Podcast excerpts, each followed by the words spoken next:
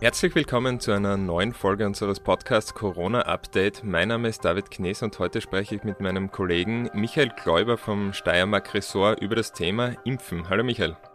Hallo. Ja, für alle, die sich für diese Thematik aus Kärntner Perspektive interessieren, noch ein kleiner Hinweis.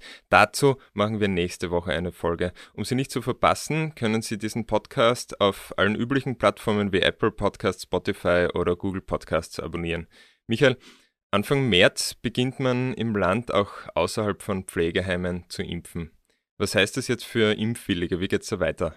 Das ist dieser 2. März, der ist besonders wichtig für die steirischen ähm, Impfwilligen, kann man mal sagen, ähm, weil äh, da kommen erstmals über 80-Jährige dran, die nicht, äh, eben, wie, wie, du sagst, nicht in den Heimen sind, aber auch Leute, die außerhalb der Kliniken äh, geimpft werden. Ähm, der Start war ja damals am 27. Dezember des Vorjahres. Da gab es eigentlich nur wenige hundert Impfdosen in, der, in, in ganz Österreich, muss man sagen. Äh, aber große Pressekonferenzen. Und seitdem haben sehr, sehr viele dran, äh, darauf gewartet, dass sie, dass sie drankommen und ähm, ihre Impfung bekommen. Wie es weitergeht, ist jetzt eigentlich, also ab diesem 2. März, ab Anfang März, können sich die über 80-Jährigen bei äh, Impfstraßen und bei den niedergelassenen Ärzten impfen lassen. Ähm, man wird mit ungefähr 27.000 Impfdosen vorerst einmal alle über 85 erreichen können, die dann äh, ihre zwei Impfdosen bekommen, damit sie dann voll immunisiert sind.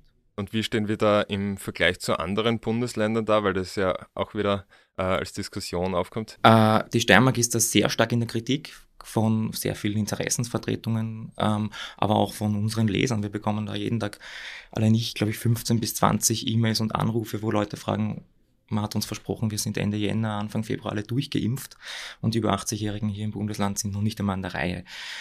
Äh, das stimmt irgendwie nur bedingt, weil in den Heimen sind ungefähr 10.000 über 80-Jährige bereits geimpft, fast durchgeimpft, muss man sagen. Das wird dieser Tage, werden die alle ihre zweite Teilimpfung bekommen haben.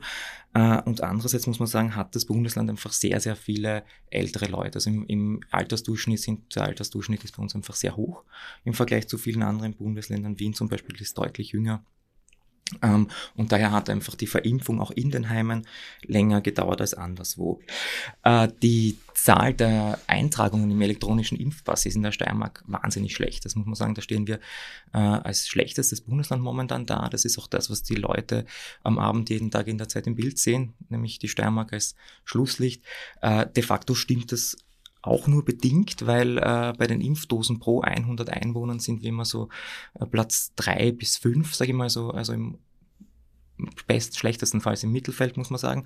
Ähm, die Eintragungen im Impfpass funktionieren nicht. Da geben sich Land und Ärzte gegenseitig irgendwie die Schuld. Das funktioniert einfach in anderen Bundesländern besser und das ist eigentlich die Zahl, die oft in den ähm, Statistiken auftaucht und das ist leider der Grund, warum wir oft schlechter dastehen, als wir es eigentlich sind. Also wer wurde dann bisher schon geimpft und wie geht es mit denen weiter, die noch geimpft werden müssen? Okay, bisher wurden äh, all jene geimpft, die eben in den Pflegewohnheimen arbeiten oder leben. Dazu kamen ähm, zuerst einmal die Mitarbeiter, also Pfleger und Ärzte auf den Corona-Stationen in den Krankenhäusern. Darüber ist man jetzt hinaus schon gegangen und impft Leute, die auf anderen Stationen in den Kliniken arbeiten, vor allem auf der Notaufnahme oder aber auch auf der Geburtenstation, wo man, wo es halt sehr heikle ähm, sage ich mal, Gebiete sind, wo, wo die Impfung notwendig ist. Ähm, außerdem sind schon die ersten Hochrisikopatienten geimpft worden. Das sind Dialysepatienten in der Steiermark. Man hat jetzt begonnen mit Leuten, die auf Chemotherapien angewiesen sind oder aber auch ähm, Organtransplantationen hatten vor kurzem, die also auch Hochrisikopatienten sind, äh, also im Fall einer Covid-Erkrankung mit einem schweren Verlauf rechnen müssen. Äh, als nächstes kommen dran, beziehungsweise aktuell eigentlich sind schon dran die niedergelassenen Ärzte, also sprich Hausärzte, auch Zahnärzte. Ähm, deren Angehörige werden übrigens nicht geimpft. Das war zuerst zwar Thema, aber das hat man dann verworfen, die kommen erst später dran. Äh, ja, als nächstes sind dann weitere äh, Risikopatienten dran, wie, wie eben ähm, auch äh, Diabetiker zum Beispiel. Ja. Ja, du hast jetzt die niedergelassenen Ärzte angesprochen. Da gab es ja vor kurzem die Diskussion, die waren äh, salopp formuliert nicht ganz happy mit dem AstraZeneca-Impfstoff, den sie bekommen sollten.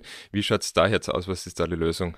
Also das ist, das bleibt dabei, die kriegen den AstraZeneca-Impfstoff, wenn sie unter 65 Jahre alt sind. Sind sie darüber, das gibt es ja, gibt's ja, dass Ärzte auch niedergelassene bis in höheres Alter ordinieren, dann kriegen sie einen der anderen Impfstoffe. Das ist dann einfach äh, der BioNTech Pfizer oder Moderna, äh, die, der wird verimpft. Also grundsätzlich ist es in der Steiermark sowieso so, wie es auch das nationale Impfgremium empfiehlt, dass Leute unter 65 den AstraZeneca bekommen, alle anderen äh, die anderen beiden Impfstoffe, die momentan zugelassen sind.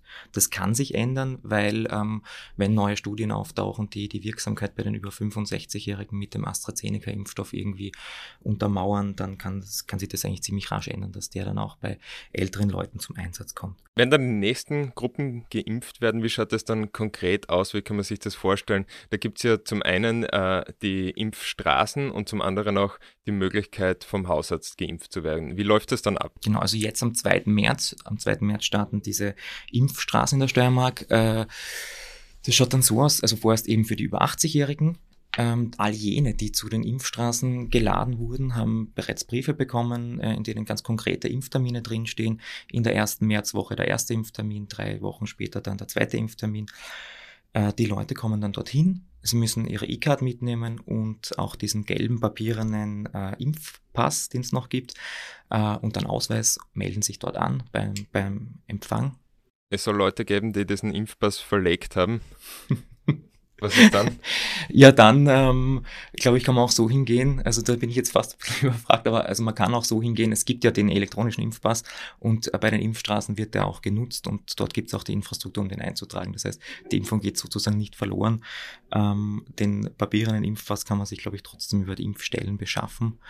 Ähm, aber wie gesagt, dort kann man sicher auch ohne Impfpass. Okay, also daran soll es nicht scheitern. Die Empfehlung ist aber, ihn mitzunehmen, um einfach da vollständig alles dokumentiert zu haben, was man dokumentieren kann. Wie gesagt, dort meldet man sich dann an bei der, beim Empfang, ganz normal wie in jeder anderen Organisation eigentlich auch. Man geht hin, meldet sich an, gibt seine Daten an äh, und kommt dann in einen zweiten Bereich dieser Impfstraße, wo man das die Möglichkeit hat, mit einem Arzt zu sprechen. Also es ist ja ein Aufklärungsgespräch zur Impfung verpflichtend vorgesehen, also das ist gesetzlich so geregelt.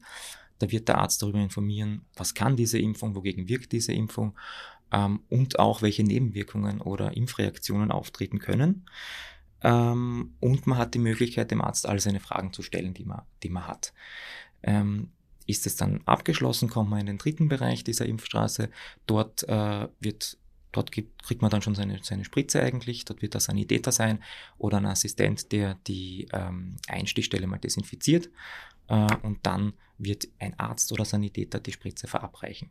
Und im letzten Bereich der Impfstraße wird man dann eine Viertelstunde ähm, einfach mal beobachtet. wartet und beobachtet von einem Sanitäter, der eben schaut, ob Impfreaktionen auftreten. Das ist in der Regel ähm, ein äh, leichter Schmerz an der Einstichstelle oder auch Errötung, die nach wenigen Stunden, die Leute berichten von maximal zwei Tagen, ähm, dann auch wieder verschwindet. Das ist eigentlich vergleichbar mit Reaktionen, die bei, bei anderen Impfungen, vor allem bei der Grippeimpfung, auch auftreten. Ja, ähnlich wahrscheinlich wie äh, wir haben heute darüber geschrieben, ein anaphylaktischer Schock, der bei einem von 45.000 äh, Geimpften auftreten kann, aber auch dafür wurden vorsorglich Maßnahmen getroffen. Klar. Genau, genau dafür. Also erstens ist ein Sanitäter eben vor Ort, der sofort eingreifen kann, wenn, wenn er merkt, irgendjemand kriegt keine Luft oder, oder hat eben einen Schock.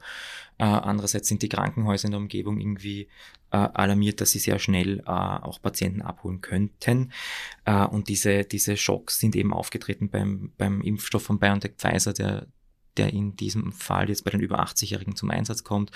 Äh, und das eben auch nur vereinzelt. Ähm, vor allem aus den USA sind die dokumentiert. Mhm. Also da kein großer Grund zur Sorge. Also es ist auch so, wenn man den hat, äh, ist es zwar natürlich nicht angenehm und, und tragisch, aber also, dass daran dann Leute irgendwie verstorben sind oder bleibende Schäden haben, ist eigentlich auch nicht überliefert. Okay. Und wie schaut es in den Arztpraxen aus? Wie läuft das dort ab?